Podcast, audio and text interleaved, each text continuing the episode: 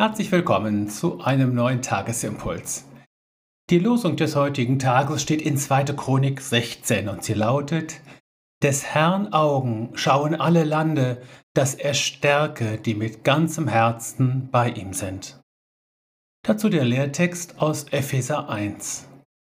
Er erleuchte die Augen eures Herzens, damit ihr wisst, zu welcher Hoffnung ihr durch ihn berufen seid und wie überwältigend groß die Kraft ist, die sich als Wirkung seiner Macht und Stärke an uns, den Glaubenden, zeigt.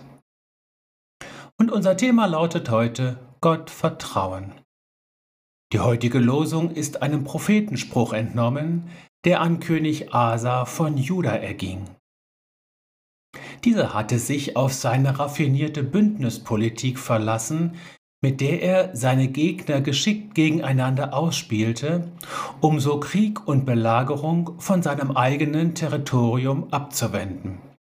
Der Vorwurf lautete nun, du hast dich nicht auf den Herrn verlassen, sondern auf deine Bündnispartner. Was dir als Stärke vorkommt, ist deine Schwäche. Wirklich gestärkt wird der, der mit seinem ganzen Herzen beim Herrn ist. Asa war da übrigens nicht der einzige König Judas, der sich diesen Vorwurf gefallen lassen und die Konsequenzen dafür tragen musste. Worauf verlasse ich mich? Worauf setze ich meine Hoffnung? Das ist tatsächlich eine sehr grundsätzliche Frage, die immer wieder neu beantwortet werden muss, wenn wir Hilfe oder Unterstützung brauchen. An wen wenden wir uns?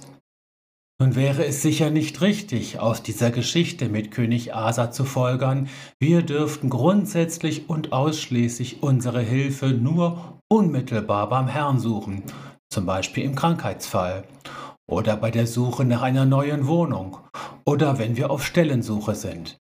Wir würden sicher zu Recht sagen, der Herr hilft auch auf mittelbarem Wege und wir erkennen all die vielen Hilfsmittel und Hilfsangebote bis hin zum Gesundheitssystem zum Beispiel an als Werkzeuge in Gottes Hand.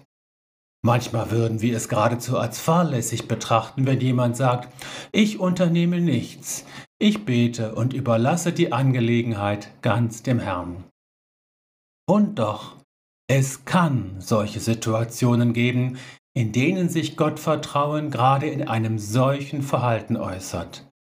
Gottvertrauen kann aber genauso darin zum Ausdruck kommen, dass ich alle mir zu Gebote stehenden Hilfsmittel dankbar aus Gottes Hand annehme und in Anspruch nehme. Was wann dran ist, das muss ich in jeder Situation neu entscheiden.